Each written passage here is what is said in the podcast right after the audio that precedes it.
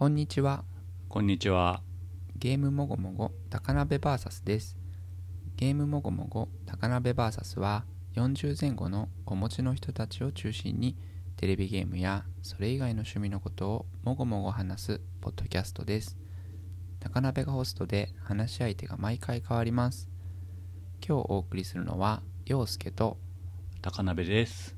それでは今週の近況からお願いします。はーい。まあ、3月も末になっちゃいまして、はいはい。1ヶ月ぐらい空いちゃったんですけど、うんうん。その間私が何をしていたかと言いますと、はいはいはい。コロナの陽性になっていたと。いやー、大変でしたね。陽性つってもフェアリーの方じゃないよ。あのさ、まあ、2月末にね、はいはいはい。2月20日だったかな、いきなりボーンって高熱が出て、うんうんで23日前からなんか変な悪寒っていうかなんか肩こりひどいなみたいうん。うんうなんゾワゾワした感じがあったんだけど、うん。うんうんなんか日曜日にボーンって熱が出て、うん。うんうん。あこれついに来たかと思って、うんうん次の日 PCR 検査やってるとこ探したんですけど、全然なくて、うん。あの Google で調べてもね、うん。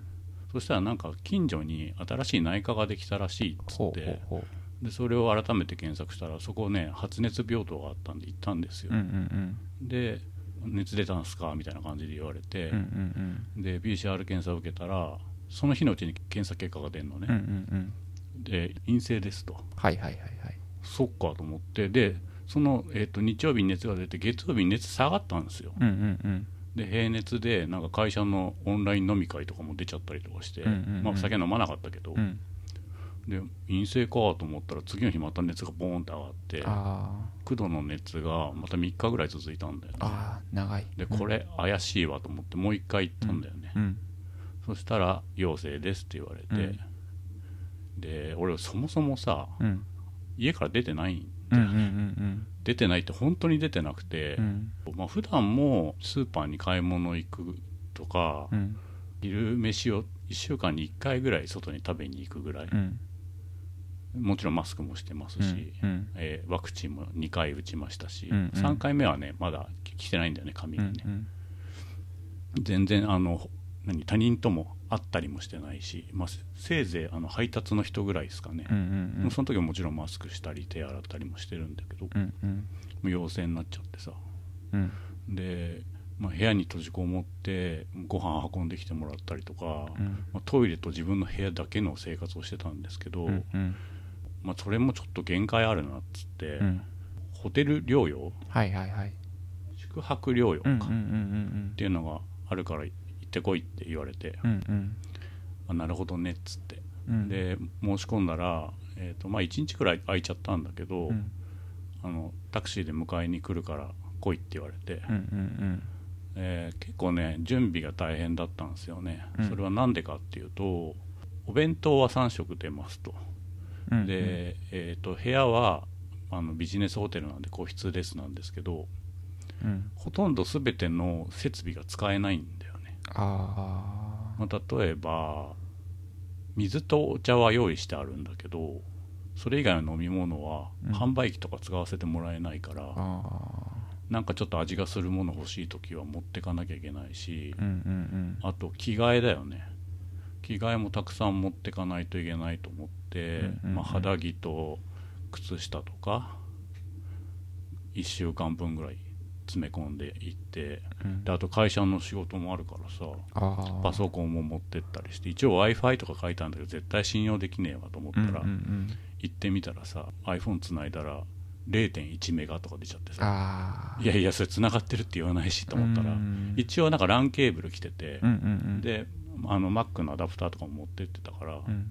繋いだらなんか家より早くて300メガとか出てうん。でそれ Mac をアンテナにする方法っていうのがあるからはいはいはいはい。Mac をアンテナにしてなんか iPad とか iPhone とか他の PC とか繋いだりとかしてうんうん。なんで家より早いじゃねえかみたいな まあだけど何がしんどいって、うんあの咳？うん。咳がねもうずっと止まんなくて今もちょっとうん。咳込む感じではあってうん。あとまあ熱はね9度以上出てたんですけど、うんうんうん。熱はそんなに俺は、まあね、弱くないんだよね、うんうん。まあ、咳はどうしようもなくて、うん。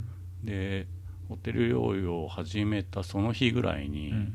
味覚がなくなりまして、あこれすごいね。あうん。何食べても味がしないっていう。う、ん。で匂いはするっていうさ、うんうん。だから匂いと温度と舌触りで想像するしかないんだけどうん。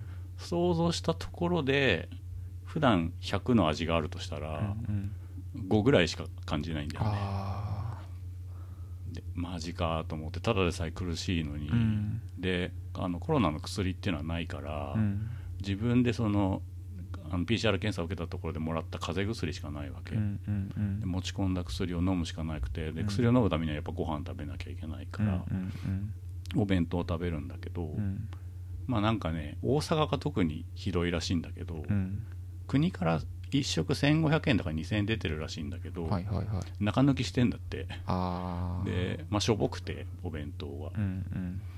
昼だけねちょっと豪華めなのかな。うん。だけどなんか夜はもうほんとしょぼしょぼだったり、うん。朝はコッペパンみたいの2個にちっちゃいオレンジジュースみたいなええ。感じで、まあ別に俺は朝そんな食わないからいいんだけどさ、でなんか夜の弁当とか毎回同じものが出てくるあそれはきついな。で肉とうんうん。魚を選べるんだけど、うん。あの元気ないからさうん。揚げ物とか出ても困るからう、ん。魚にしたんだけどもほぼ一緒なのよ、うんうん。なんか西京焼きと、えー切り干し大根とみたいなさ ひんやりした感じの。うん。で、まあ、味しないながらも食べてたんだけどなんか2日目ぐらいに3割ぐらい味が戻ってきてああうんうん切り干し大根の味は分かるみたいな。うんうんうん。お出汁の味が分かるみたいうんうん。なでやることなくてさもう咳込んでるだけでさ細いあのビジネスホテルの部屋のベッドの上でさ、うんうんずっとこううんうんなっててさ、うもうんテレビとか漫画とかゲームとかやる気も全くしなくてさ、うんうん。大変だったんだよね。うんうん。で陽性のあれが出たのが25日だったんだけど、うん。まあ、20日に熱がボンって上がってるからそこ刻んでそこから、えー、と10日間うんうん。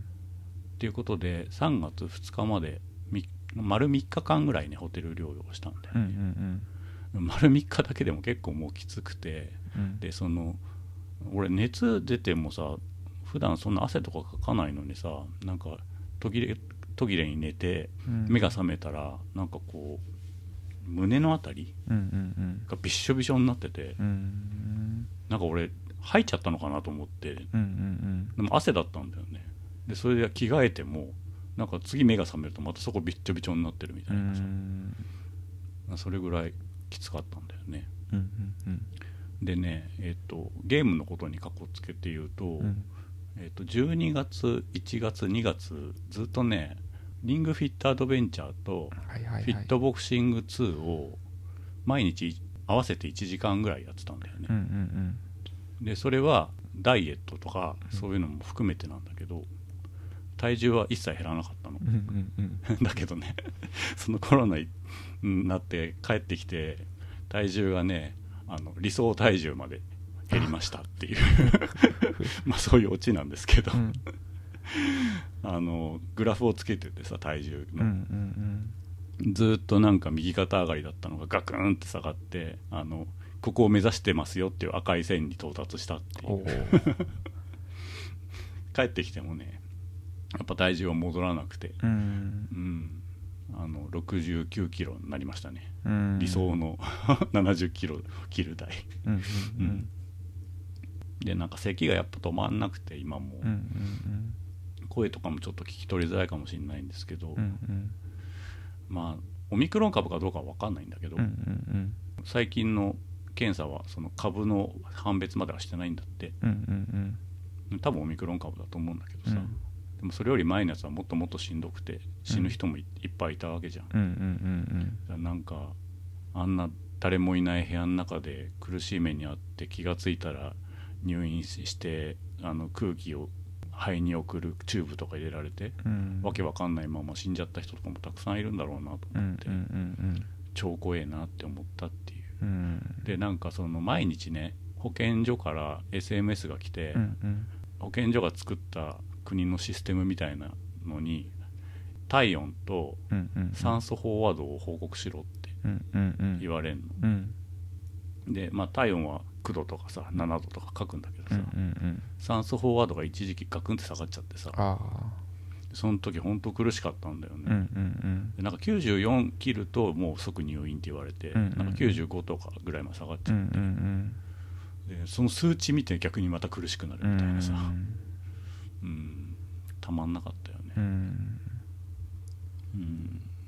ホテル自体は別に悪いホテルじゃなかったんだけど、うんうんその仕組みとして患者？うん。患者っていいのかな、うんうんうん。患者とその管理する側うんうん。がさそのゾンビとゾンビを管理する側みたいになっててさ。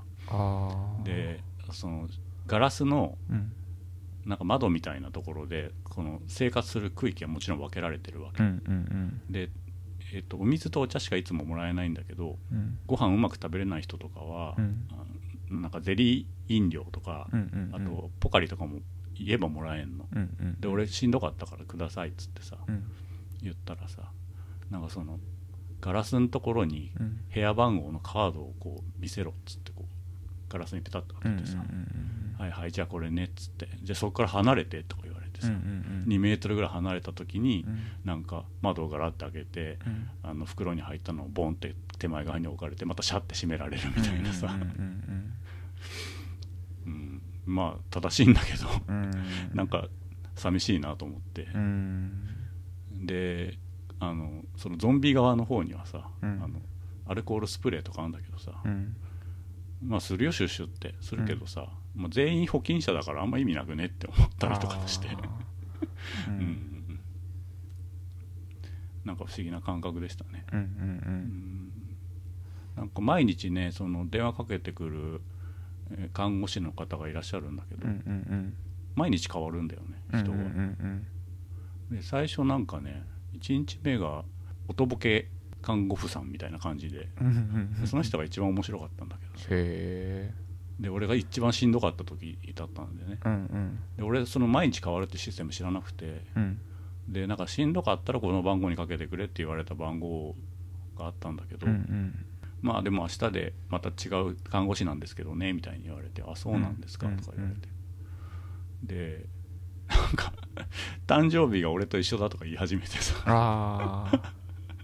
なんか不思議な感じだったな。うん。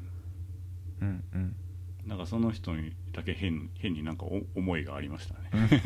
で次の日もなんかまた違う女の人になったり、うん。男の人に変わったりとかもしたうんんだけど、う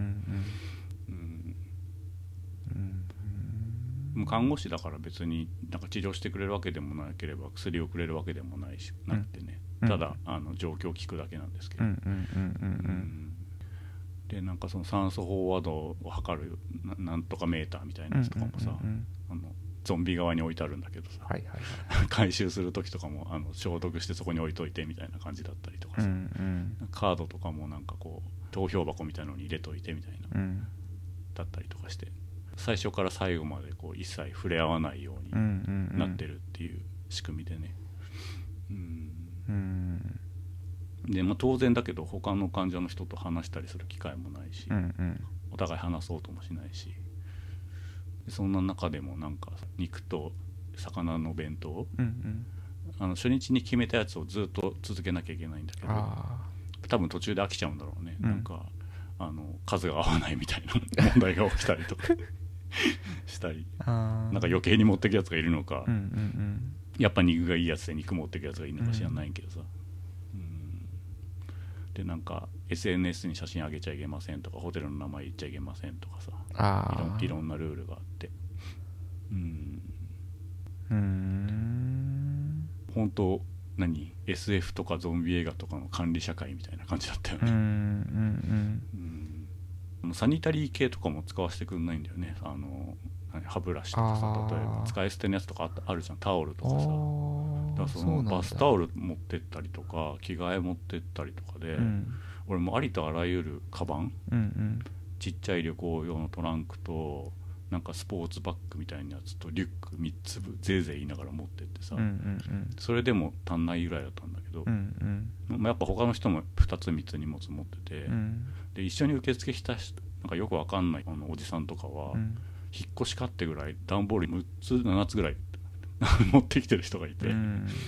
この人ここで一生暮らす気なんだろうかみたいなさ、うんうんいやでも1週間以上とかもしあの泊まるんであれば、うん。必要なんだよねやっぱね。なるほど。うん。うん。まあなんだろうその最低水準っていう意味で、うん。そのサニタリー系は自分で用意してねってことだったのかもしれないけど、うんうんうん。まあ、使えるなら使えるのがあってもよかったのになと思って、うん。使い捨て系は特にね、うんうんうんうん。タオルはほんとしんどかったな。タオルしんどいですね。うんで一応なんかコインランドリーあるんだけど、うんうん2台しかなくて、うん。うんなんか予約表とかもないからその前に並ばなきゃいけなくて、うん。しんどいからうん。咳込むじゃん、うん。並ぶのもちょっと嫌だなと思って結局持ってった洗剤とかで、うんうんあのお風呂場とかで洗ったりしてたんですけうど、ん。うん。まあ、それでも3日間だからね我慢できたけどうんうね、ん。だいぶきつかったなと思って、うんうんうんご家族は大丈夫だったんですか？まあ、ギリねあ大丈夫だった、よかったですねそれはね。うん。これで移したら本当最悪だったなとう思って、ん。いや家族で出て映んないのはあの運がいいですよね。うん。感染源は全然わかんないんですねじゃあ。わかんないね。本当に出てない外に、うん。うんまあでも結構やっぱさ顔とか触りがちだからさ俺。あうん口元とかさ、あうんそういうのはあったのかもしれないねひょっとしたらね。うん。なんかこう割と世の中は数は多いんですけどもういいかっていうようなうん。空気感っていうか、あんまりえ僕もまあ医療に携わってるせいかこう感覚的にはよくわからないんですけど、なんか少しもう制限を緩めていく方向になってはいて、うん。まあでも東京の空気感は分かんないけど、うん。大阪はやばいよとりあえず。あそうですか。あまだまだ引き締めないとって感じですか、あ大阪やばいよ。あ そうです2回目。うん。うん。そうなんとなくなんて言うんでしょうか。あのねまん延防止措置が終わるっていうのがうんちょうど今日収録日20日ですけど21でしたっけ、うん。僕あんまりこうテレビのニュースからも離れてるんですけどうん。まあこう世界的な情勢もあるんでしょうけど前よりこうニュースなんかも減ってるなとかうん。思ったりもして。うん。まあ自分の話であれですけど僕も4月からコロナ病棟に移動になることになったりましてほあのまあ同じその僕は精神科の病院で看護師をしてるんですけど精神科のご病気を持って、えーかつコロナに感染した方のお手伝いをするっていうような状況なんですけど。うん。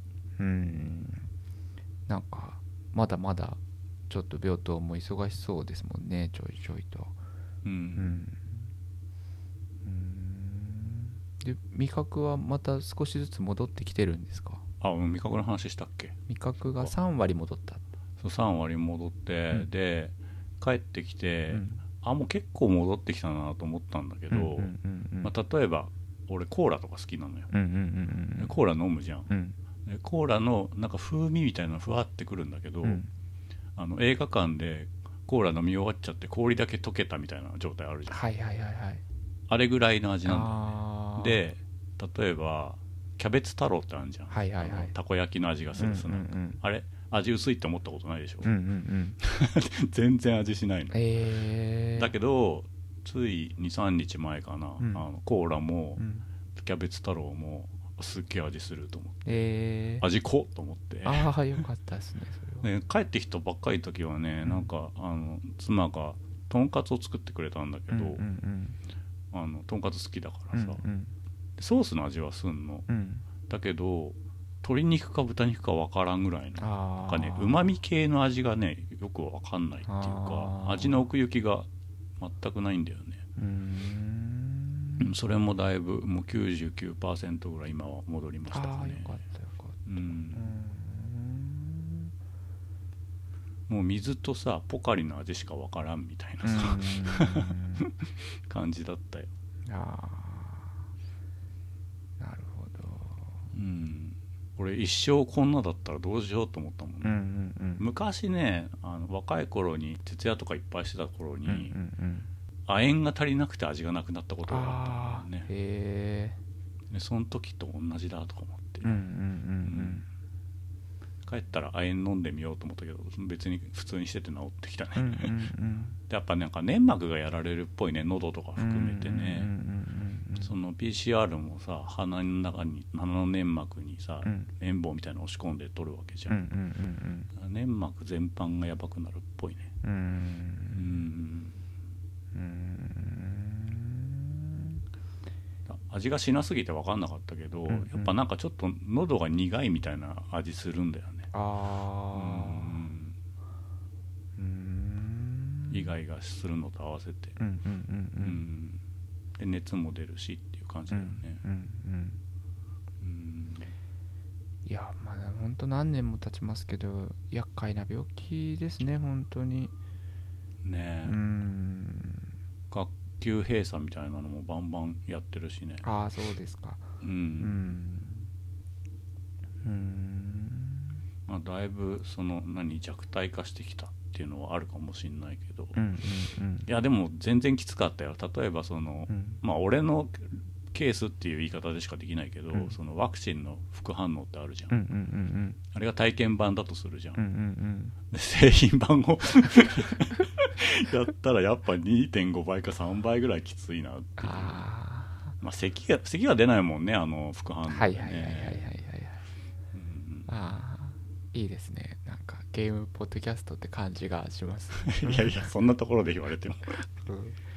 ワクチンを体験版っていうのはなかなかこう言えて妙だなと思うのはやっぱりそのワクチンしんどいからやめようっていう人によくお伝えするのはねあのかかったらやっぱそれどころじゃないからっていやいう話をそうだよねぱりだからこれでもしワクチンがちゃんと効いてて、うんうんうん。弱体化した製品版がこれだったらうん。相当やべえなと思って、いやーね体験せずに本編いきなりやったら衝撃が強いですよねやっぱりね。うん。そうか。なるほどな。うん。途中診察は全然ないんですねない。一切ない。びっくりしちゃった逆にそれが、うんいやなんかオンラインみたいなのがあるのかなと思って、そのスマホを絶対持ってこいみたいに言われてたから、うんうんそれこそズーム診断みたいなのがあるのかなとうん。ばかり思ってたら、はいはいって看護師が聞いてくれるだけだったっていう、うん。まあサチュレーションが一定以上下がったらあそうそうそうそう。なんでしょうね。そう。んうん。なるほどな。でその保健所とも連携取れてんだか取れてないのかみたいなのよくわかんない感じでさ、うんうんうんお医者さんは3月2日までだと思いますって言ったのに、うん。うん SMS で来たのは3月7日までって書いてあったりとかして、うんうんうんうん。でなんか違うじゃねえかみたいな感じになって、うんうん。ででじゃあ電話してくださいみたいになって電話したら、うん。じゃあ3月2日でいいですみたいになったりとかさ、うんうん。じゃあってなんだよみたいな、うん。うん。保健所は多分情報が追い切れないんだと思うんですよね。うん。あのこの春からうちの病院から保健所に転職するスタッフとかがいるんですけどうん。あのかなりやっぱり話を聞くと大変そうで、うん。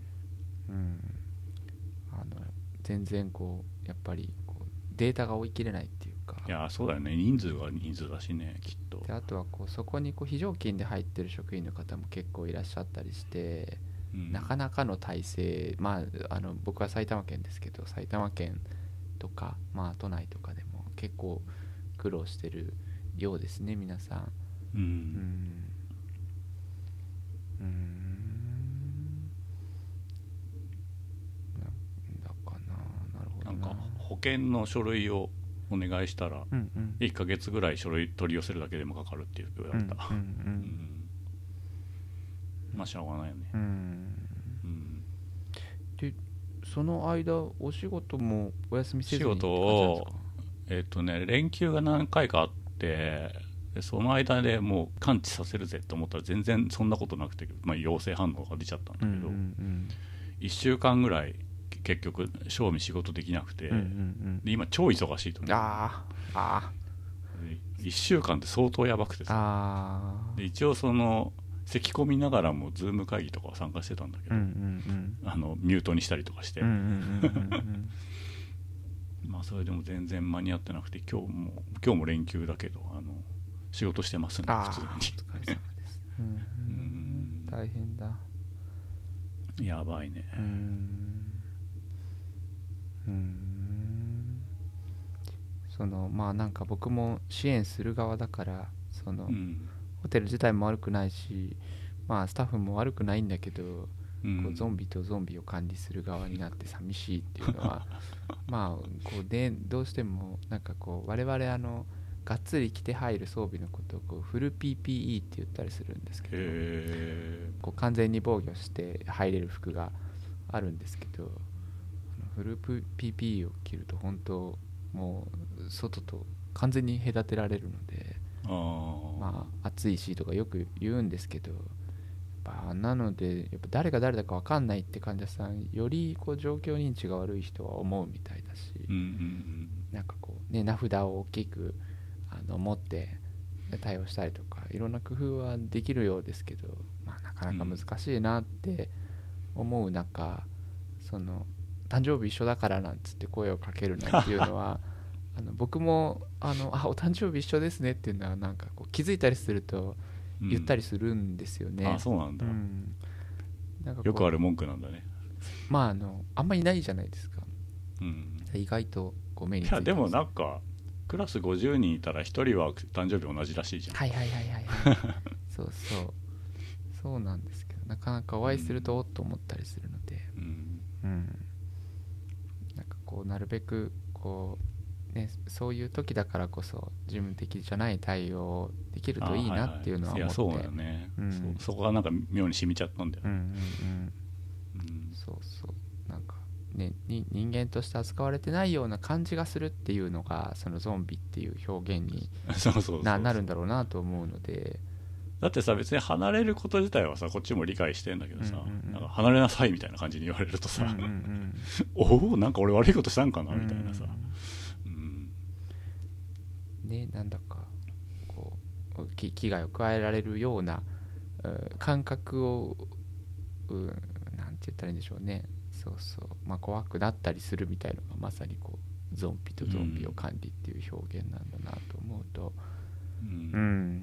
うん、あでもね今言われて気づいたけどその防護服とかは着てなかったんだよね。ああそうなんですか、ゴミ捨てに来る人とかは多分着てたのかもしれないけどそれは違わなかったね。ああなんかそのグリーンとイエローとレッドとかって分けたりするんですよね。そのレッドは、まあ、基本的にはそういうがっつりした装備じゃないと入れないところと、うんうんその中間的な場所着替えたりするところと、まあ、うんグリーンってそうこうフリーで過ごしていい場所みたいのをこううん。エリアを分けて、うん。で区切るっていうような構造が、まあ、普通の感染のコントロールのやり方で、うんなんかなんかそのエリアによって分けてみたいななんかそんな感じなんだと思うんですけどね。うん。まああのそもそもホテルに入る入り口も裏口の勝手口から入りなさいみたいな感じだったりうんうんうん。うん出てく時もそうだし、うん。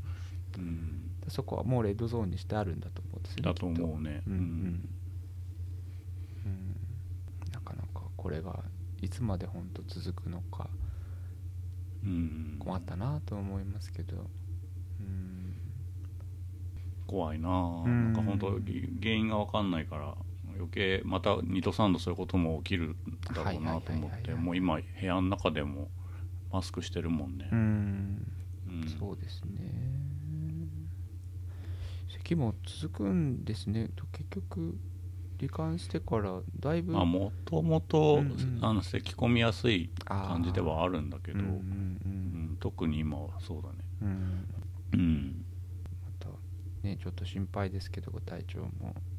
うん、多分、まあ、家族もさっきそのかかってないとは言ったけど、うん。検査はしてないんだよね、はいはいはいはい。だからその今例えば大阪だと10人に1人ぐらいうん。かかってんのかな、うん。累計で、うんうんだけど実際2倍3倍いると思うんうんだよね、はいはいはいはい。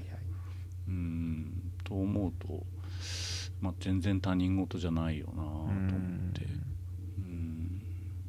2回目はかかりたくないなって思ったし、どうなの？俺い今かかってさ、うん。うんあのワクチンと同じような効果あるんだろうかしばらくは。あああのあある程度はあるんじゃないですか、ね、でも芸能人複数回かかってる人あ何人もいうるよね。そですよね。うん、うん。そのあたりはどういうデータがあるんだろうな。うん。うんうちのスタッフでもいかかってで、うん。えっとその後家族がかかったから濃厚接触者ですって今休んでる人がいてうん。なんかちょっとよくわかんないなとも思ったりもしますけど。ううん。んそう家族は1週間とか隔離しなきゃいけないんだよね、うんうんうん。まあでもさ例えばホテル療養するにあたってさいろいろ買ってきてもらわなきゃいけなかったりするじゃん風邪薬とかさ、うんそういうので結局外出てもらったんだけど、うんうんうん。うん。でも本当一人まあ一人暮らしだったら逆にいいのか。でも食事とか用意できないもんね。いや本当ですよね。どうすんだよって話だよな。うん。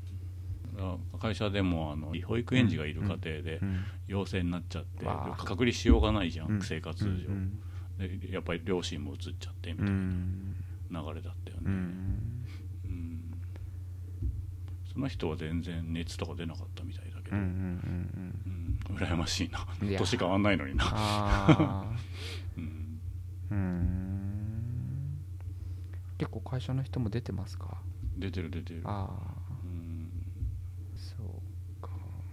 あとなんか会社の建物で陽性者が出ました報告みたいなの来るよね。ああうそうか。それぐらいの外出頻度でも映るんもうどうしようもないですねでもね。んそうやしかもちゃんとこう毎日運動してたのにってことだよ、うんうんうん。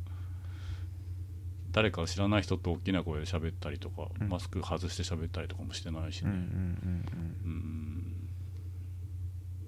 うん。なるほどな。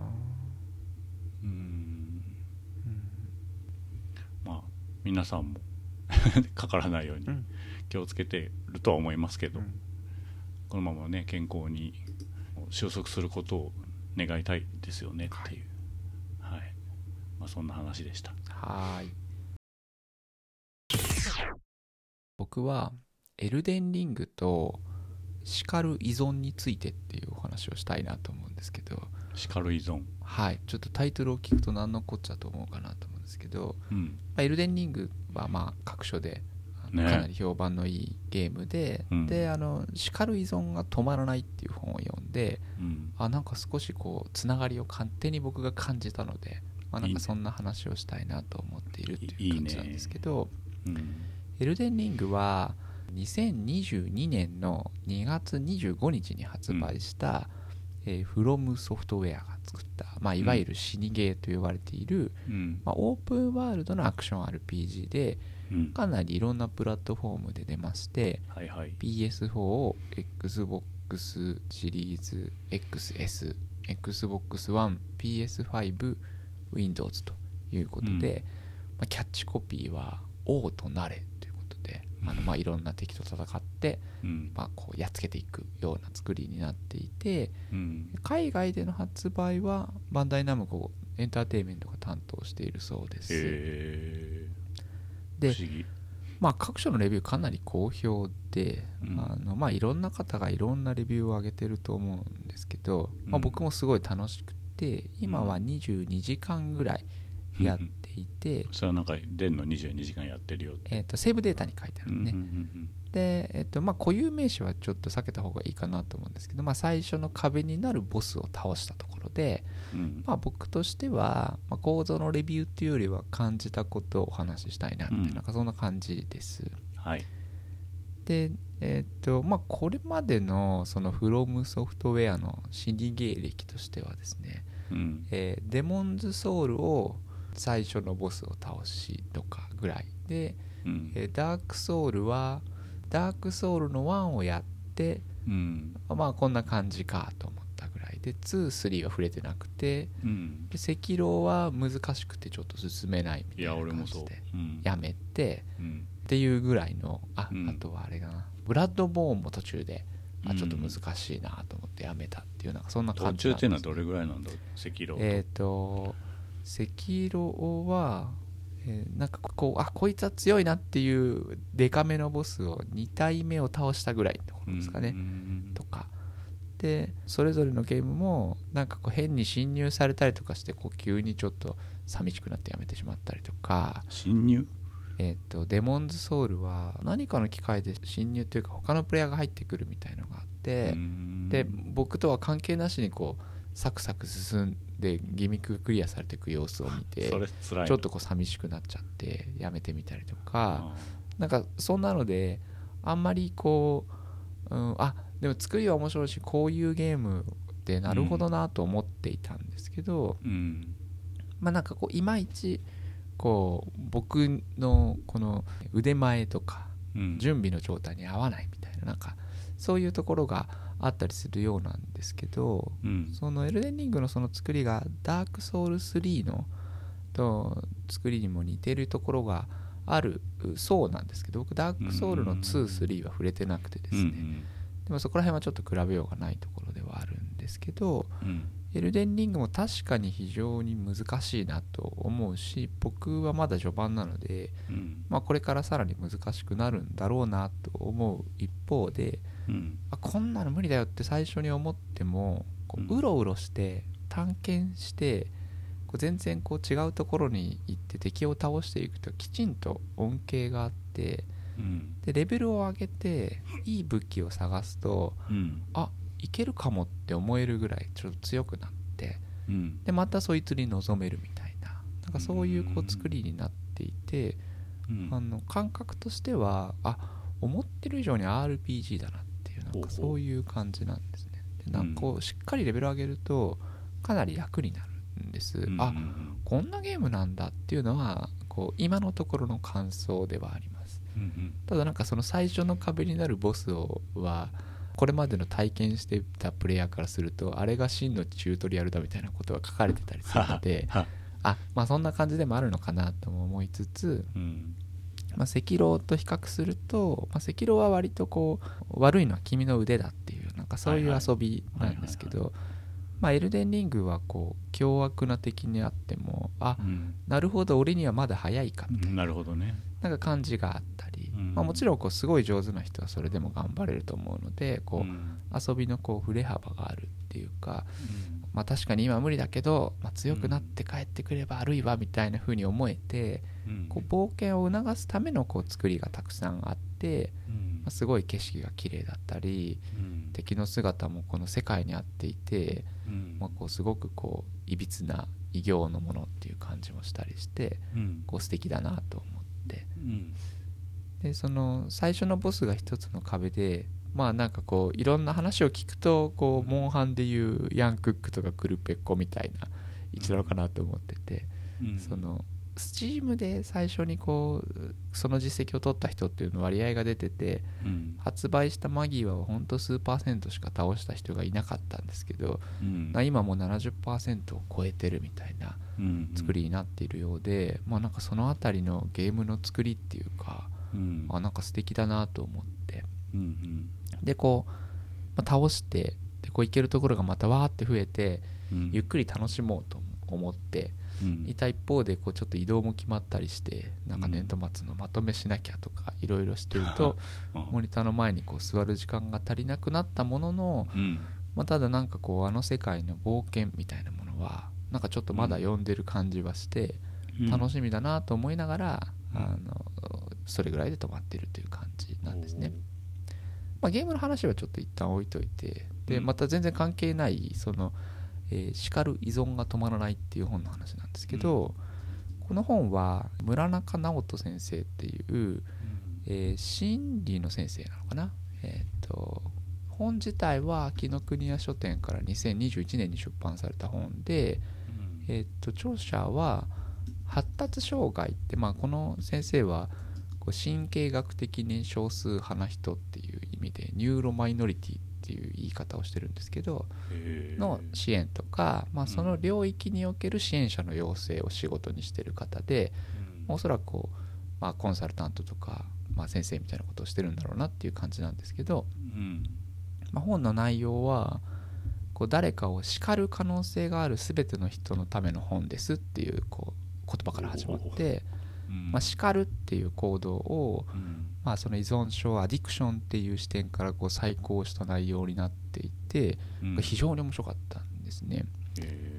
でこうこの本における叱るっていうのの定義はうん。言葉を用いてうん。ネガティブな感情体験、えー、と恐怖とか、まあ苦しみとか苦痛とか悲しみを与えることでうん。相手の行動とか認識に変化を起こして思うようにコントロールするっていうことらしいんです。うんうんでまあ本の内容の一部は、まあ、目次からですけど、うん。まあ、人は何で叱るのかとか、うん。なぜ叱るといけないのかとか、うん。まあ、叱られたらあるいは叱ってる時にその人に脳内でどんなことが起きてるんだろうかとかうん。あるいはその叱るに依存するっていう構造の話ですね。こう叱らずにはいられなくなるのは、うん。まあ叱ると気持ちよくなっちゃうっていうので、あのまあなんかこう自分は力があるんだっていうような報酬とかなんか悪いことをしたから罰してやるんだっていうようなこう処罰感情が満たされたりとか、うん。まあ、叱るはこう最初は効果があるんだけどあんまり効果なくなってきて、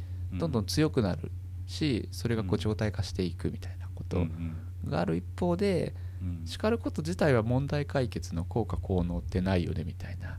うん。でなんか構造としてその自分たちが本当に望む結果は得られないけど短期的に解決するものもあって長続きしなくて状況が悪化して悪くなるみたいなそうん。のアルコールとか、まあ違法薬物とか、まあ、自傷行為みたいなこう行動依存との共通点があるよねとか、まあ、虐待とかハラスメントとか、まあ、最近はあの不適切な育児みたいなんで、まあうんマルトリートメントとか言ったりするんですけど、うん。なんかそういうのとのつながりとか、うん。まあ社会的にもこう原発主義がこう強く支持されてる文化があったり理不尽に耐える美徳があったりするよねみたいなことからうん。後半では叱るっていうことをどうやって手放していくんだっていう話で、まあ、社会の常識みたいな、まあなんか叱るとうまくいきそうな気がするよねみたいなそういうこう素朴な感覚みたいなものとかうん。自分の処罰感情に向き合ったり叱られずにはいられない人の支援をしようとかうん。まあ叱る自分をでも叱らないようにしようねとかうん。あるいはその人が本当にできない未学習なのかうん。まあそのしない誤った語学習なのかをちょっと見極められるようにしようみたいななんかそういう話とかうん。なんかこうあとは準備の話とかでうん。まあ自転車の話が出てくるんですけどうん。筋力とかバランスとかっていう体の準備状態レディネスが整ってないのに自転車に乗れないみたいな,、うん。なんかそんな話とかがあって、うん。なんかとにかくこう全編を通してまあ割とこう温かい人間理解なものがあってうん。で本自体はまあこうどうしても叱るのがやめられなければ専門家に頼ってほしいと。ただ叱ってはダメっていうあなたを叱る支援者からは離れましょうみたいなこう締めくくりになってて、まあ、素敵だなと思って、えーっていう感じだったんですけど、うん。まあ、ここでこうちょっとまたこうぐるっとゲームの話に戻るとうん特にこの叱られた時の脳の反応みたいなことにうん。ちょっと興味を持ったんですね。うん。で人間はこう叱られるとうん。こうネガティブな感情を強く抱くとこう防御のシステムが活性化されると。うん。でこうファイト・オア・フライトとかって言うんですけどこううん闘争か闘争っていう戦う争うと書いて闘争と、まあ、逃げる走ると書いて闘争のうん。戦うか逃げるかの反応が起こると、うんそうするとこう意識的な思考の動きが低下させて即時の行動を引き起こすっていうようなこう防御のモードに入る。うん。で一方でそのいわゆるこの先生が言ってるのはこう冒険モードって言ってるんですけどこのうん。報酬系の回路みたいなのでうん。こう報酬を得る時にドーパミンニューロンみたいなのが出てうん。冒険したくなるようなワクワクする気持ちと困難を乗り越えるためのこう試行錯誤をしたくなるようなそういうこうワクワクする感じとか報酬、あこれを頑張ればいいものが得られるかもしれないとかあ欲しいとかやりたいみたいなうん。なんかそういうこう仕組みをこう冒険モードと言っててそれはこう非常にこうやりたいとか欲しいとかっていう時にはうん。自分の考えることとか頑張ろうみたいなことがこう湧いてくるからうん。学習ができるようになると。うん。でこういうこの冒険モードを邪魔しない作りが非常に大事なんだっていうこう話になってえきて、ね冒険モードになるのどっち？叱られた側？えーっと叱られた時にはうん防御モードになってしまうと、うん。しでうんえーっと叱るっていうのはこうネガティブな気持ちを引き起こす行動だっていうふうにうんこの本では定義してるので、そうだね叱られると、まあ、うん。防御モードになると、うん。でもその冒険モードにするためには、うんまあ、叱るっていうのはあんまりこういい行動じゃないよねっていう話ですね、はいはいはいでまあ冒険モードを邪魔しないようにしなくてはいけないと。うん。でそうしないと学習が進まないんだっていう話で。で、うん。まあこれまでの僕の死にゲーっていうのの体験でもうん。まあ死は割とこう学習の機会だっていうのをこう、うん。まあ、あるいは赤狼でも、まあ、一緒だと思うんですよね、うん。ただパリがうまくいかないとダメージを受けると。うん。でせっかく頑張った経験値が、まあ、2度失敗するとなくなるっていうなんかそういう状態だと、まあ、こう苦痛から逃げるみたいなことをむしろ報酬にしてもうやめたってなっちゃう、でなんかこうエルデンリングもそういう意味での叱られっていうのがないわけじゃないんですけどうん。うんこう歴代のっていうか、まあ、僕がプレイした限りのフロムソフトウェアのその例えば赤狼と比べるとちょっとこう丁寧に取り払われていてうん。例えばそのパリはあるんだけどうん。ガードカウンターってこうしっかりガードしてガードした後強攻撃を押すと攻撃がやり直あのジャヤカウンターでやってられるみたいな、こうパリができなくても叱られないんですよね、はいはいはい。でパリトライしてうまくいくと報酬がもらえるっていうだこの細かい作りがうん。こうちょっとこう冒険モードを加速しているみたいなことがうんちょっと細かいところにいっぱい入ってるなと思って、でこうシステムは僕みたいなこうソウルシリーズをあんまりこうがっつり遊んでない未経験者には難解である一方でそのうん。できないっていうその未学習と,、うん。えー、と僕の準備が足りないっていうこのレディネスが足りないっていうのが非常に分かりやすくなってるんですね。うん。で村中先生がその本の中の例え話で自転車の筋力の話をしてるんですけどうん。そのやり方の工夫っていうのが今大事でうん。あの最近では多くの子どもたちが昔よりもずっとスムーズに自転車に乗れるようになっていると、うん。これなぜなら子どもの身体能力が劇的に向上したわけでもないしうん。自転車の乗り方が変わったわけでもないんだけど、うん。えー、と乗れるようになるためのステップが変わっていると。で、えー、と我々の世代、まあ、僕うん。42ですけど、43か43になりましたけど、その補助輪付きの自転車を使って、はいはい。はい。乗ってそうだね。である程度行ったところで補助輪を取るっていうようなうん。体験版なりチュートリアルだったんですけど、うん。今はペダルがない自転車はいっていうストライダーね。であれを使うとうん。恐怖心を感じにくくてさらにこうバランス感覚が自然に身につくので、うん自転車への移行がスムーズになってる、ねみんな乗ってるように見えるもんね今。うん、であれがこうその冒険モードを邪魔しないうん。主体性や自立心を育むやり方ではいはい。こうできるためのこうサポートをしようとするとうん。こうああしなさいとかこれはダメとかうん。まあこのやり方でやりなさい。パリはこのタイミングでやらないと死ぬよっていうことをこう 繰り返しやらせてうん。こう知識や技能を身につけるっていうのはこう可能なんだけどそれでこううん。たどり着けるところってこう結構限界があるなっていうのをこう感じていてうん。この自分で学びたくなる冒険モードを守るための仕組みっていうのがうん。なんかすごくこうエルデンリングにはこうあるなっていう話で、うん。僕が考えて決めるってことをこう待って尊重してくれるだけのこう幅があるっていうか、うん。なんかこう邪魔されない感じがして、うんあのおそらくこうブレス・オブ・ザ・ワイルドとかもそういう作りなんだろうなと思ったりもするんですけど、こうルールを押し付けられないし自由なビルドで自由な装備でこいつは強いけど勝てそうだから俺が挑むっていうあの作りで、うん。この著者の中にも途中で入ってたのはこう人に振ってもらったサイコロで進むすごろくはきっとつまらないんだって。うん。でこの自分がしてる自分が決めたんだっていやでもサイコロなんて誰が振っても一緒だろって思うんだけど自分で振ったってことに価値があってうん。やりたくないことをさせられない作りになってるってうんいうことがまあ非常にいいなっていうなんかこうそういう話がこうグッときて、うん。あのまあ、例えば子供にどうやって接するんだとか何を伝えるんだとかっていう時にもうん。誰のためにどうなってほしくてうん。どんなことが効果的でどこにこうアウトカムを置くのかみたいな考え方ってうん。大事だよなって思ったっていう、まあなんかトータルではそういう話です。めっちゃいい話だね。ああ、うんうんうん まあ俺その死にゲー全然ややれてなくて、まあ、うん赤狼も買ったけど、2時間ぐらいやって難しすぎてやめたみたいなうんうんうん感じで。でまさにうん洋介言ってる通りだよね。その、うん。うんなんかこうやらされてる感じがするっていうか、うんうんうんななんでそんな苦しい目にあって楽しみを取りに行かなきゃいけないのかってう。んうんいう、うん。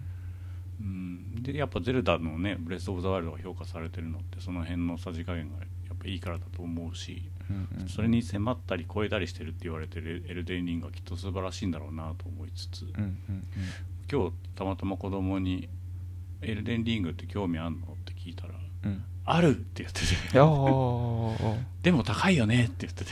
よく知ってんじゃんとか思って。うん。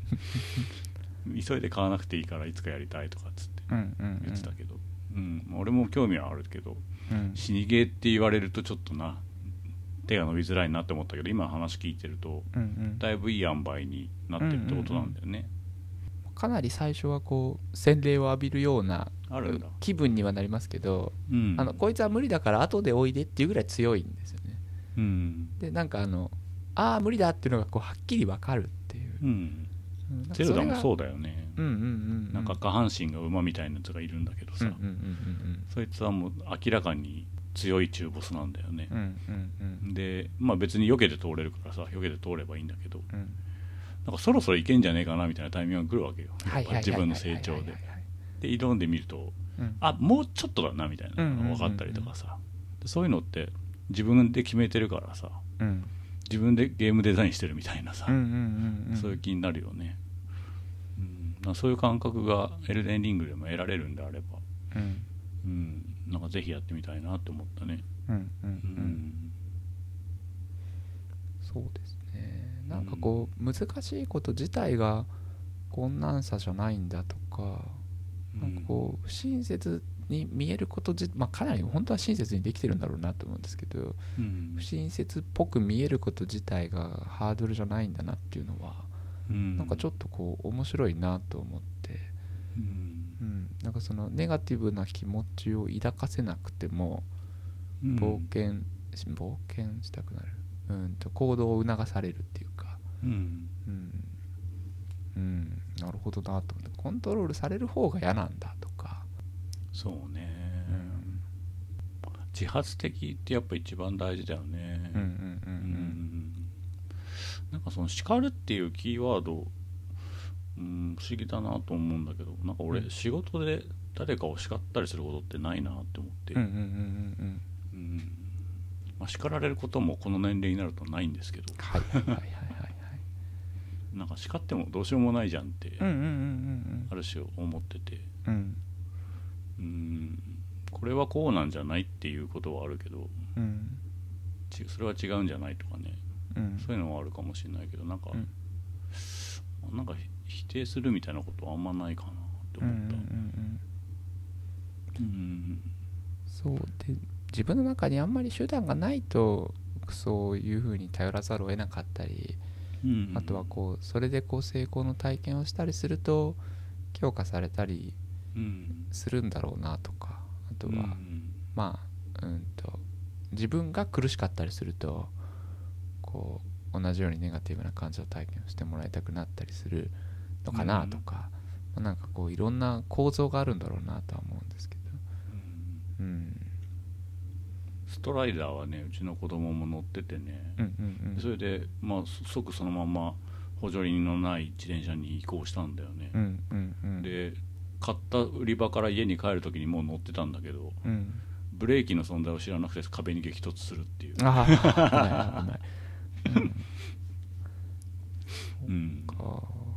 そうなんかストライダーの話はそうゲームの進歩とかと似てるなとかうんうんうん。思うのと、あとはこういうゲームで冒険をなまあゲーミフィケーションっていう言葉がこう、ね、世の中に浸透してもうだいぶ経ちますけどうん。ゲーミフィケーションみたいなことがこう世の中に広まっていくといいんだろうなとかっていうのをやっぱ改めて思ったり、こんなに困難なことに取り組んで乗り越えていけるような気分になれることが他の分野にも応用できたら本当いいよなと思って、うん、うん、そうね。これとこれとこれがクリアできたらこの問題もクリアできるかもしれないけどお前には難しいかもなっていう作りになったりとか、まあもしかするとそういう仕組みってもうすでにこう大手の塾さんとかではやってるのかもしれないですけど。そうね。うん。AI 学習みたいなね。なんか今いろんなのありますから。うん。うん。そう。いやどっちもねとっても面白いんですけど叱る依存が止まらないはうん。かなり良かったですね、ウィッシュリスト入れた。うんうんうん。あの依存症の権威の松本俊彦先生っていう先生がいるんですけど、あのうん。その先生とこの間対談してうん。たりとかして村中先生がうん。あなんかすごいなと思って、うん、力依存っていう言葉がすごいよね。うんうんうんうん多分あれでしょ？その人は自分が正しいと思った時は一番暴力的になっちゃうみたいなはいはいはいはい。話でしょ？きっと。そうですね。そうですね、うん、うんうん本当あなたのそうだよなって思う。みたいなのとか、正しさなんてねその都度変わるしね。うんうんうん。うん。なんかその虐待とかハラスメントとかそのマルトリートメントと言われてるものはこう、ね、当然こう叱られてる人が被害者なんですけどあの、うん。あの状況を見ればうん。このお叱ってる人の方がだんだんこう、はいはいはい。こんなに言ってるのにわからないなんて俺が被害者だみたいな風にこう心の中がこう入れ替わってしまうというか、パワハラとかではよく聞くよね。あそうそうそうそう。う、ん。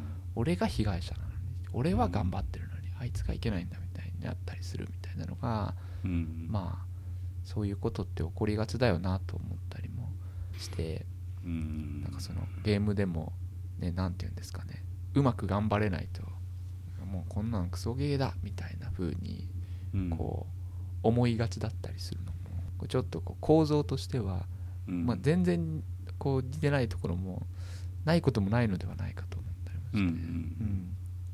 その効果的に頑張れる仕組みのゲームをこうワクワクしながら楽しむってことをうん。こう自分の訓練としてもやれるといいなと思って、うん。うん、ああでもこういう作りだったらちゃんと乗り越えられるんだみたいなこう体験すごい大事だなと思って。うん。うんうんうん。いやこれ作る人は本当に大変だなと思いました 今改めて、うん、まあね難しくする方が作るのは簡単だからうんうんねうん。うん。そうあのまあその未学習と語学習が分かりやすいっていうかあこれはうん。俺が悪くて避けられないんだとか、あうんこれはあのできないものなんだとか、へえまあ、だんだんこう分かってくるっていうか。相当レベル高いねじゃあね。ううん。ん最初は全然わけ分かんなくってこんなの避けられるかと思ったのがうん。そのうちああなんかこのタイミングで避けられるのねみたいなのが 見えるようになるみたいなのが。それもなんかやらされてるんじゃなくて自分で気づいた感じそうそうになるんでしょ？そうそうそうなんですよ、うんそれがすごいよね。うんうん。でこういろいろあちこちを回ってるうちにそれに慣れてくるっていうのが、うんうんうん。あなんかこう俺たちの旅は無駄じゃないみたいな。どうやって設計するんだろうねそんなんね。うん、うん。そうその作りは本当すごいなと思います。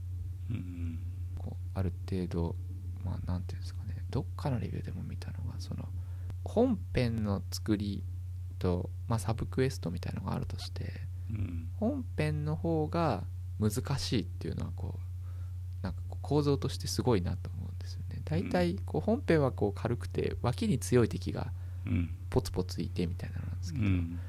本編にでかい壁があってうん。でこいつを乗り越えられないとしたら外回ってきたらってある程度頑張ったらまたおいでみたいな作りになってて。ああまあでもなんだっけオープンワールドのゲームそういうの多いんじゃないの？サブクエストやってからメインクエスト行くみたいななんかこう体験としてはあそうか RPG だと思うとあれか。うん。そうそう。まあえげつない強さのやつとかも時々いますけど。いるんだ。ななんかそれも含めて面白かったり。あとそのフロムソフトウェアの作品に慣れてる人からするとうん。ストーリーもあの他の作品に比べると分かりやすいっていうんですけど。まあみんなあんま余計なこと言わないんですよね、うんこうすごくこう短いフレーズで、うん。あの印象深いことは言うんですけどうん。なんかそういうのごちゃごちゃしてないのもいいなと思って、うん。うんうん、動いて下にゲージが出てボスだよってやつがボスだし、うん、あの自分切ってくるやつはもうやっつければいいしみたいな。うん。その何？コピーのさ「王になれ」っていうのはどういう王のことを言ってんの？なんかそのエルデンリングっていうこうあの概念があるんですけど。指輪のこと？をそうですね。なんかこうエネルギーザ・リングみたいなこと？あなんかまあそういうイメージでいいと思います。エルデンリングがあったんだけど壊れたみたいな。なんかそこら辺もこうふわっと僕の理解はふわっとしてるんですけど、うん。うん。なんかクリアしたい。なまあなんか何周もしたりして楽しむアクションなんだろうなと思うので。なんかそういうのもこう染み渡るように理解できるといいなと思って今はこう割と敵を殴るプレイをしてるんですけどうん。もう今やってる最中からあ魔法とか使えると楽しそうだなと思ったりとかうん。なんかそういうこう移り気な僕にもぴったりっていう、釣り切って。うんうん。なんかうちはさっきさっきその高かったからセールになるぐらいでいいかなって思ってたけど、うん。うん。早くやんなきゃダメになる要素とかってある？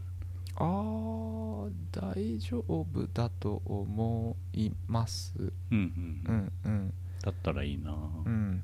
あのオフラインでやればうん。基本的にはあまり人と関わらずに過ごせたりするんですけど、うん。まあ今までのこうソウルシリーズと同じようにうん。こうオンラインにするとあの非同期の看板じゃないみたいなのをこう置いて、ははでそこに「この右危ないぞ」とかうん。なんかメッセージがあるよね。うん。でそういうのをこう自分で置いてそれがこううん。評価されるとライフが回復するみたいな仕組みはあるにはあるんです。うん。とかあとはまあマルチプレイの仕組みもこれまでの作品に比べるとうん。ちょっとこうマルチもやりやすくなってるんですけどうん。ただ、まあ、かなり人気の作品ですしどうしてもって時にはおそらく人がいないってことなさそうだったりうん。するので、そでも今はやっぱ人気あって混雑してんじゃないの？混雑っていうのもないのか。うん。なんかこう人を呼ぶみたいなことをすると呼んだりできるらしいんですけど僕はうん。割とこう一人でやっているので、あんまりこうそのあたりの仕組みは使ってなかったりします、うん。なるほど。うんうん。なんかこう世界をうろうろしつつっていうのと、あとはそのゲームを作った宮崎さんがそれこそゲームブックをうん。なんかこうゲームの原体験になさっているそうで、うん。なんかあのゲームブックの理不尽さみたいなものをなんかうっすらどっかで感じるんですよね。あなんかそれとかもすごいこう嬉しいようなあ気持ちにもなって、へ急にゴブリンみたいのにタコ殴りにされては死んでみたりみたいなことが死んだらどうなんの？で死ぬとですね、うん。セーブポイントであるうん。地点に戻されたり、うんあとはなんかこうその像の近くを通るとその像の近くから始まるっていうこう女神像みたいなのがあるんですけど、そこから時々始まったりあのうんなんか奪われたりしないの？えー、と自分が持っている経験値をその場に落とすっていう仕組みになってます。怖い怖い怖い。でなのでそれも自分の冒険心をかきたてる構造にはなっててうん。あれを取り返しに行こうととりあえずっていううん。気持ちにはなれるんですねそれでねほっとくと取られちゃうの？でもう一回やられるとそれはなくなります。他の人が取るとかはないの？他の人が取るとかはないです。でなので自分がやられるえそこに置いたままになる、うん。えー、ともう一回それを取る前にやられてしまうとなくなると。うんうんなのでこうまあ次のゲームプイ、レイをこう促進する作りになってるうん。で本当にこう序盤慣れるまでは5分に一遍やられちゃうぐらいの感じなんですけど、えー大それがこう不思議とこう嫌じゃないっていうか。俺うん。いやなんかあの体験漫画みたいなのを読むとさうんうんうん。縦看板が嘘ばっかりとかって聞くからさ、うんうんうん。なんかそういう奪うみたいな仕組みがあるのかなって思っちゃったあああれはなんかこうそういうのをこう楽しむみたいな。うん、だからあのそれこそおそらくエルデンリングのその縦札みたいなものがゼルダの世界にあったら、うんあの最初の洞窟を出て崖のところに飛び降りろって書いてあったりすると思うんですけど しょうもな。なんかでもそういうのをこう面白がるみたいなところもあったりうん。あとはなんか海外の方のもうこう自動で翻訳されてあるのでうん。それこそかなり話題になったのは夜の砦がすごい綺麗に僕は思えてうん。であちこちの砦に行くと「砦夜」って書いてある漢字で2文字で、うん。あなんかちょっと味わい深いなって僕は勝手に思ってたんですけどうん。海外の英語だとそれが「フォートナイト」っていう ただそれだけだったっていう話。だから砦夜です。みんなすごい高評価ついててなんかリリカルなゲームだなーなんて勝手に思ってたんですけどオートナイトのナイトって夜のナイトじゃなくない？あそうそう。ただそれをこう面白がるっていう、あまあそうなんだと思ってちょっと勝手にこう知的に感じてた僕が恥ずかしくなったんですけど、あ 面白いね。うん、なんかそういうのでなんかこういっぱい評価がついてたりこうなんかうまく面白がれないやつもあったりするんですけど、うん。まあそういうの嫌だったらオフラインでやればいいし、うん。そのあたりはかなり自由な作りになってると思います。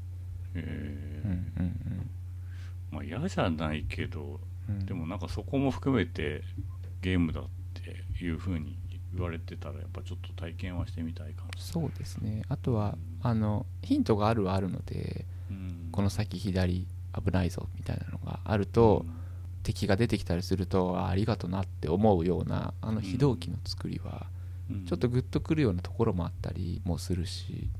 うん。んそうあそうだそうだ。あともう一個あの霊体みたいなものを呼べるんですよね。霊体。でこれもあの今までのシリーズとかよりはかなり親切だなと思っていてダークソウル3にもあるのかな？ちょっとこれあたり僕いまいち分かってないんですけどうん MP を消費して仲間の NPC みたいなのを呼べるんですよ。うん。でそうするとこう自分からターゲットが外れる瞬間があったりしてうんかなりボス戦の難易度が下がるんでね。うん。でなんか今までは本当にこうそれこそ赤狼は怠慢だったのであのこう苦しいで負けるのはお前が悪いっていう作りだったんですけどうん。こう戦略が悪いのではないかみたいなうん。なんかそういう考え方にもなれたりしてね。こうなんかいろんなこうあじゃあこいつに使い替えてみたらどうなるかなとかこいつを使ってこうやって立ち回ったらどうなるかなみたいなうんこう試行錯誤も楽しめたりしてうん。楽しいですね。うん。うん。うん。うん、時間泥棒っぽいよねでもね。そうなんですよ。だからなんか一回やるとかなり長いこと座っちゃうのでうん。まあ今日は時間ないからこの叱られが発生しづらい手軽に頑張った感じが味わえるのはディアブロかなとかあああ読みを咲く花やるかとかってまだちょっとちょくちょくやってみたりしてうん。そうダンジョンこことここのマップ埋めたからよかった寝ようみたいな なんかそんなのをして なかなかこうゆっくり座ってゲームできないっていうような気分ではあるので、うん。まあ、またしっかりちょっとあの世界の冒険に行かなくちゃなっていうなんかそんな気分ですね。そんな感じですかね。うんうんはいはい。僕は「It Takes Two」の話をしようと思いますはい。こちら2021年3月26日に発売されたソフトで4730円となっておりますプレステ4、プレステ5、Xbox、Steam と、まあ、ほとんどの機種で出ていて、まあ、スイッチが出てないぐらいかねうんうん。開発がヘイズライトスタジオというところで販売がエレクトリックアーツとなっています、えー、ザ・ゲームアワーズ2021ではゲームオブザ・イヤーとベストファミリーベストマルチプレイヤーの3部門を受賞したらしいです。うんとにかく去年は話題だったなといううん。ソフトですよね、うん。でどんな内容かというと2人でしか遊べない協力型のアクションゲームであるとで2人プレイはローカルはもちろんオンラインでも遊べますと。うん。でヘイズライトスタジオってできたばっかのスタジオらしいんですけど。そのディレクターの方が多分ブラザーズ2人の息子の物語っていうのを作って独立したと思うんだよね。うん。でブラザーズはスターブリーズスタジオズっていうところが作ってて、うんうんうん。まあ、そこから独立した会社なのかなという感じです、うん。ブラザーズは、まあ、こちらも2人を操作するアクションゲームではあるんですが1人で2人を操作すると、アクション謎解きゲームで、まあ、ちょっとこう俯瞰気味に見た画面で進めるようなゲームでしたかね。で今回の「It Takes Two」は画面分割で奥に向かって進んでいくような結構 3D のしっかりしたゲームで、うん。まあ右スティックでカメラも動かせるよみたいな感じです。で息子と2人で遊びました。うんでストーリーがねなんか離婚間際の夫婦がいるんだよね、うんうんで小さい娘小さい娘どれぐらいかな？小学校34年生ぐらいのイメージですかね、うんうん。の娘がいて。娘が持っていたなんか魔法のせいで夫婦が人形になってしまうと。うんうんでそれを元に戻してってするための冒険っていう感じなんだよね、でまあ家の中で始まるから家の中を冒険してなんか家電とかおもちゃと戦ったりとかするんだけど、うん。なんか家の中のはずなのによくわかんないファンタジーの世界に行ったりとかうん。宇宙に行ったりすることもあったりします、うんうん。でね一つの区切りみたいなのを面とするとその一つの面がめっちゃ長いんだよね、うんうんうん。2時間ぐらいかかる。うんうん。だから僕息子とやったんですけど、うんうん。まあ平日はあの彼は忙しいし俺も忙しいからうんうん。遊べなくて、まあ、休日家にいる時に1面ずつ進めていくみたいな感じで、でも間でコロナになったりとかもしたんであもう34ヶ月かかっちゃいましたみたいな感じでしたね、でね 3D アクションゲームって言うとまあマリオみたいなものを想像すると思うんですけど、面ごとに使える道具みたいなのを与えられるんだよね、それがね毎回変わるから、うん。毎回別のゲームやってる感じなんだようね、んだから1日1面やったらもうお腹いっぱいって感じです。へえ。うん。でね難易度はゲームを普段から遊んでる人だったらちょっと優しめなぐらい。うんうん行き詰まったりは全然しなかったです。もう今日は進めないやとかそういうことはなかった。うんうんうん。でシステムとしてはそのゲームオーバーが2人同時に死亡するとゲームオーバーっていう感じ、うんうん片方だけ死んでる時はもうゲームが続行しててその間になんかボタン連打すると復帰できると。うんうん。でその復帰してる最中にもう一人も死んじゃったらゲームオーバーってうんうん感じね、うん。でもゲームオーバーになったとはいえ直前から再開できたりするのでうん。実際にゲームオーバーは合ってないようなものでした。うん。でステージはもう全部で6面ぐらいあるのかな。うんうんでどんどん進んでいく感じのゲームなんだけど、うんうん。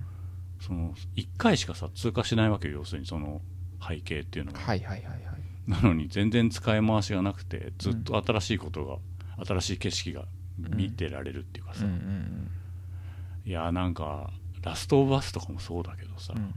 なんか外人のその辺のやる気とか労力のかけ方ってちょっと異常よね。うん。ん。まあマリオもそうっちゃそうだけど、うん。完全 3D ではそんなことあんましてないじゃうんうんうん。ね2時間の面を6本作るんだよ。うんいやすごいですね。いやきついわと思って、うん。何年かかるんだろうって感じだよね、うんうんうん。でまあ絵も良ければ操作感もすごいしっかりしてて、うん。うんあの振動とかもプレステ5だと結構いい感じだったりするから、うん。なんかね任天堂っぽいようなクオリティを感じるうんうんんだよね、うん。あのまあ任天堂っていうよりは厳密に言うと64の頃のレア社みたいな感じ。あで、まあ、さっきブラザーズの話しましたけど、うんうん。ブラザーズは結構インディーズっぽかったんあうんうだよね、ん。あれが仮に10ぐらいのクオリティだとしたら、うん。うんもう100ぐらいにパワーアップしてるみたいな感じに思えたので、まあその一級品みたいな感じ、うんそのメジャータイトル感みたいなのがすごいありました、でまあ、残念なところとしては日本語音声がなかったんだようんうんうんね、で、まあ、字幕は出るんだけど結構その感情豊かに夫婦が掛け合い漫才みたいなするもんだから、うん。うんアクションに集中してるとね字幕見る暇ないんだよね、うんうんうん面白そうなこと結構言ってんのにもったいないなってうんうん。思いました、でまあ道具がその面ごとに変わるって言ったんだけど夫婦でそれぞれまた違うんだよね。あで2人の役割が毎回違うのが面白くて、うんうん。まあ、例えば一つの面を言うとあうん。なんかね旦那さんの方がうん釘をねでっかい釘をね好きなところにこう打ち込めるの、それをえっと、嫁の方がアスレチックに使うみたいな。でその釘をなんか1本ずつとかしか打ってないのかな、だからジャンプしてる最中に次のを打たないと落ちちゃうみたいなさ、感じなんだけどなんか息子がその旦那の方をやりがちだったんだけど、うんうん。あの知っててわざと引き抜いて落とすみたいなさ そういうのでゲラゲラ笑ったりとかしてましたね、なんかね夫は太っちょのキャラクターで、うんうんうん。嫁さんはなんか眼鏡の細身のキャラクターなんだけど、うんうんうん。夫よりもなんか妻の方が攻撃的な役割であることが多かったですね。でこれなんか体験したことない感じだけどでも何かに似てるなと思ったのは、うんブレス・オブ・ザ・ワイルドの時に2人でできたらいいのになって言ってたんだけど、うんうんなんかそれをある種叶えた感じもあるなってうん。思えて、うんうん。まあこれが最高だっていう人の気持ちもわからなくはないなとうん。うん思いました。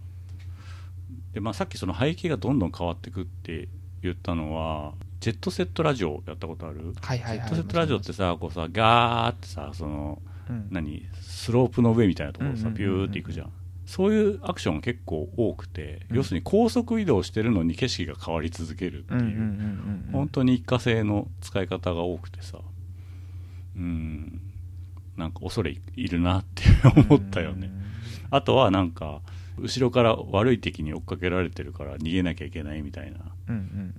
ジャンプアクションしながら逃げるみたいなさ。うん。なんかそういうのも多かったりして、まあ、ある種強制スクロールではあるんだけど、うんうん。まあ、そういうところにも一切手を抜かずにずっとドタバタ楽しいアクションが続いていくっていうのが面白かったね。うんううん。ん。なんか本当そのスイッチで出てもいいような気がするけどあのうんうん。うんクオリティ的にちょっと難しいのかもしれないね、うん単純に移植するのは、まうんうん。あ、最近スイッチはあのプレステ4とか5クラスのやつになるとクラウドバージョンとかで出したりするはいんだけど。はいはいはいはいまあ答えの一つではあると思うけどなんかお金払いづらいなっていう感じはあるよね。うん。うん、まあ、XBOX も PS4 も5も両方出てるから、うん。スイッチに出さない理由はないと思うんだけどうんうんうんねスイッチがあるような家庭に向いてるゲームだうんなと思いましたね、うん。まあ、うちはあのプレステ5も陽介からもらってあるしコントローラーも2個あったから、うん単純に楽しく遊べたけど、うん。まあ環境を一から揃えるとなると結構大変だもんね、うん。確かにうん。確かに。コントローラーも高いしね。うん。うん、まあ、そんな感じで面白いゲーム時間かかったけど遊べたよという話でした、うん。うん、It Takes は結局、まあ、子供が遊んだっていう話はまあ前にもしたかもしれないですけどうん、楽しそうに子供子供のお友達とがオンラインでやったよっていうあうん。違うな。直接会ってやったのかな？とやってすげえ面白かったっていうんで、僕も奥さんと遊びたかったんですけど、なんかちょっと難しいよ、ゲームしてない人にはって言われて奥さんが誰に？息子息子にがあこううちの奥さんに言ってちょはいはいはい。ちょっと難しいかもって言ってじゃあいっかみたいので、まあなんかなんとなく触れないでいるっていう感じで、確かになゲームリテラシーみたいなのは必要だけど、うんうんうん。まあでもなんか意味わかんないとかそういうことはないしアクションでつまずくとかもほぼないと思う、うんなんか2人でね工夫してるとねあそうじゃんってすぐ分かるんだよね。うん、それが小気味良いっていうね、うん。あだからあの4つの剣とかにもちょっと似てる感じ、感覚プレイ感覚としてはあるかもしれないね、うん。えーそういう意味でブレス・オブ・ザ・ワイルドを2人で遊んでるみたいなっていうかこう、うん。なんかと解けたあ感がある。のなんだっけ？ほこらか。ほこらを2人で遊びたいなっていう。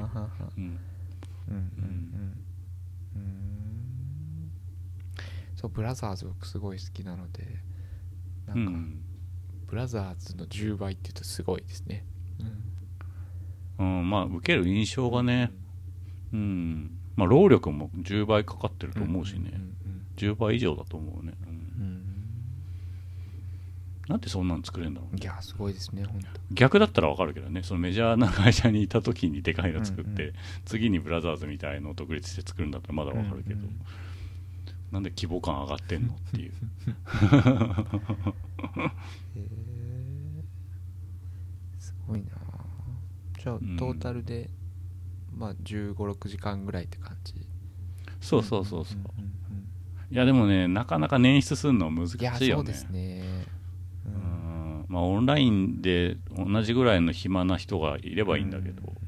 うん。でもやっぱ隣でいてワーキャーやった方が楽しいと思うな。確かに。ううんん。まあ、2人で一緒に座ってねお話をするみたいのでも結構ギリギリ時間取れるぐらいだうん。なかなかだなと思いますようねん。うん。奥さんも何回か今ゲーム誘ったりしてますけど今まだ夢を見る島やってて。おおそう。進んでんの？いやあんまり進んでないみたいですけどそそれでも割と楽しそうですね。いや中盤からさなんか攻略本とかないとちょっと難しいよね。うんうんうんうんうんうんスイッチ出ると確かに良さそうですけど、うん。まあスペック的にはちょっと厳しそうですしそうね。まあクラウドバージョン僕あんまり体験版すらクラウドバージョンでやってないですけどうん。ネットワークの速度だけだと超えられない壁があるのかスそのイッチが Wi-Fi のねせいなのかそもそもいやスイッチがそもそもしょぼいよ。うんうん。こうどうしてもこうもたっとするので、うん。あんまりこういいゲーム体験にならなそうだなと思ってうん。あんまり試してもいないんですけど。うん。うん。そうだからスイッチがその画面の性能とか別に上がんなくていいけどメモリとネットスピードの速いバージョン出てもいいのになとはずっと思ってる。テレビの前に座んなければ、もうちょっとプレイ感があのハードルが下がると思うんですけどね、う、ん。どどれが？あの一緒に遊んでもらうハードルが下がるっていうあかーまあでもソファーで座ってでかい 4K のテレビでの楽しかったよ。ああ そうだな。うん。だったらな。うん。でそのさ2時間ぐらい遊ぶじゃん。それとさ、うんうんうん。プレステ5の無線コントローラー電池がメモリが1個になるんだよね。へえ だから1日2面できないと思うんだよなあれ。ああ うんそうなんだ。うん。2022年ゲームは1日2時間なんだ本当に。楽しくできるのはね2時間、うん。いやまあ一応コードついてるからさコードつないでやればいいんだけど2人同時にコードつなげないじゃん。うんうんうんうん。その64の時のレア車感っていうかそのうん。任天堂っぽい感じだけどレア車感っていうのはなんかこうデザインとかそういうことなん触った感じまあデザインもそうだし任天堂クオリティだけど任天堂ではないなみたいな感じだよね。ああ なるほど。例えば触り心地っていうよりはあのみ見た目とか。リトルビッグプラネッツとかやっててもさ任天堂っぽいけど任天堂じゃないなって思うじゃん。ちょっとしたジャンプの挙動そうそうそうそうそう。イコとかワンダやっててもさジャンプ違うなって思うそういう感じに近いはいはいはい。なるほどな。うん。なんかこうそれぞれの面がうん。別のゲームやってるようなっていう話でしたけど、うん。状況が結構変わる。持ち物が変わるよ持ち物が変わる。だからもうほん。とゼルダの道具が変わるっていう感じだよね、うんうんうんいやだからほんと作るの大変だなと思って毎回違うゲーム作ってんのと一緒だからあーうんうんなんかそういう作りのものが最近は多いんですかね。それこそギャラクシー？うん。ギャラクシーじゃない、あマリオですねオデッセイとか、まあ、カービィの新作とかもそうですいけど。やーそうそうカービィの体験もやったけどさ、うんうん。もうすごいなと思って。うん。まああれは一本道だし、うんうんうん。まだその限定されてる部分多いと思うけどそんな、あの2時間一面かけたりしないからさ、うんうんある程度そ想像がつくけどでもそれでもすごいなと思ったねカービィ新しいやつね、あの頬張りアクション発明すぎるよね。うん。う んそのねあのまあオデッセイもオデッセイがそう、ねうん。マリオが乗り移るのに対してカービィを飲み込むっていうのはまた象徴的だなと思います頬張るんだよ。うんあ頬張るのか。飲み込んでもいない。飲み込んでもいないっていうのも、うん。えそんなのありなの？すごいなと。あれ？いつでしたっけ発売日？25かな。予約しちゃったよカービィあまりに感動して、うんうんううん。んあとあのファンタジーの世界になんか何錆びた車とか壊れたビルとかがあるのが、なんか北斗の拳みたいで面白いなと思あって、あ うんうん。ううんん、そんな感じじゃなかったのにね今まで。いや本当ですよね。でマリオもある種マリオオデッセイの時にあのなニュードンクシティとかにうん。なんかその、メタ的なものをある種期待したんだけど、そんなでもなかったっていうのがあって、うん。うんカービィの方が逆にすごいかもしれないと思うんうんうんう、いやーアクションゲームただでさえさこう消費する時間が短いのにさうん。うん短いからこそこう面を量産してこうごまかしていくって言い方悪いけど、うんうんうん。あのさ最大化していくのにさ、うん。一面ずつ違うゲームにしちゃったら本当意味ないよね。いや本当に。うん。うん。すごいエネルギーだな。うん。うん何なんだろうねそのそういう外人のやる気みたいななんかその 例えば「デトロイト・ビカム・ヒューマン」とかもさ、はいはいはいはい。日本だったら絶対的スタアドベンチャーじゃんか、うんうんうん そう 3D で全部作るみたいなさ、うん。うんいやー恐れいるよな。いや本当ですねうんうんアクションゲーム自体の作りはまあちょっと親切に作られてるって感じいやすごいい親切。うん。うん。なんか理不尽だなみたいなのはあんまなかったね。あうあんうん。うんうんうん。なんか空を飛んだりしすることもあればなんかううん。スプラトゥーンじゃなくてあれか。マリオサンシャインみたいななんか汚れを水でジャーって消すやつがあったりとか。それぞれもう別ゲームだよね。うんやってみたいな。うん。一人でできないとハードルがやっぱ上がりますね。一人でできてもいいと思うんだけどね。うん。それか何ランダムマッチみたいなのあんのかな？俺試してないから分かんないんだけど。ランダムマッチ。ランダムマッチでも楽しそうですか？2時間はちょっと無理か。15分とかだったらランダムマッチできるだろうけど。あー。そう「たかしご飯よ」とかっつっていなくなっても困るしね、まあ うん。うん。2時間はちょっときついな。ちょっとね機械の嫁さんとっていうのはちょっとなんかちょっと寂しい感じは若干しますもんねなんかね。うん。いやでも選択肢としてあってもいいかもしれないけど、はいはいはいはいうん。そうマルチでやってるとそれこそさっきのできないのかうまくやらなかったのかみたいのがそのうん隣でやってるときっと肌感覚でわかるからはいはい。んだろうけどなと思うんですけどそれこそ AI がやったらうんこうね楽しませるたもうと思ってわざと届かないようにしてるのかとかなんか余計なこと考えたりとかあとオンラインの向こう側にいるとねあとコメントがなかったり言葉のそうね知らないと人とかだとね。ねなんかこれはあんまり同じようにやってるけど嫌がらせかしらって思っジャーたりとか。ニーみたいにはいかないと思うね。うんうんうん。うん。なんかそんな風に感じたりするのでやっぱりローカルマルチがうん。一番面白いそうだし、やそうリッチだと思うね一番ね。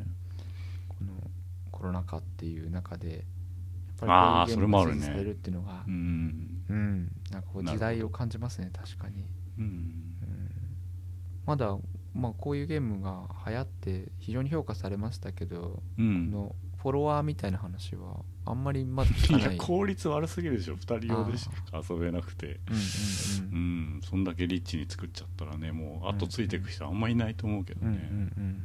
まあそれこそ何上田さんの作家性みたいな感じで突き詰めていかれたらいいんじゃないですかっていう感じはするよね。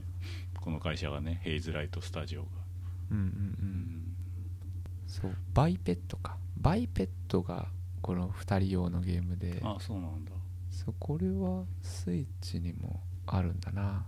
うーんバイペット。バイペット。ペットによるってこと？えっ、と BIPED っていうこれあの2人用の協力ゲームでこれ一面だけ僕子供とやってすごい面白かったんですけど。うんペットなんだ。ペットかと思った。バイうん。バイペッドか、うん。うん、なんか見た目があれみたいだね。あのプレステ5の最初にタダでついてくるやつはいはいはいはいなんだっけ？忘れちゃったけど。うんうん。ロボットのやつね。うんうんうん。なんかスティックで足を動かすっていうゲゲームになって交互にこうスティックをこう押し入れると前に進めるみたいなうんうん風になってるんです。えー、全然知らなかったこんな。んこれもすごく面白かったですね。えこれはすごいなと思った なんか見た目がプレイステーションっぽいね。うんうんうんうんうん。わかんないけど。まあでもまあ2人用のゲーム自体はちょいちょいうん。ありますもんね。うん。あのイップとオップとか、ああなんか買った気がする。触ってもいない。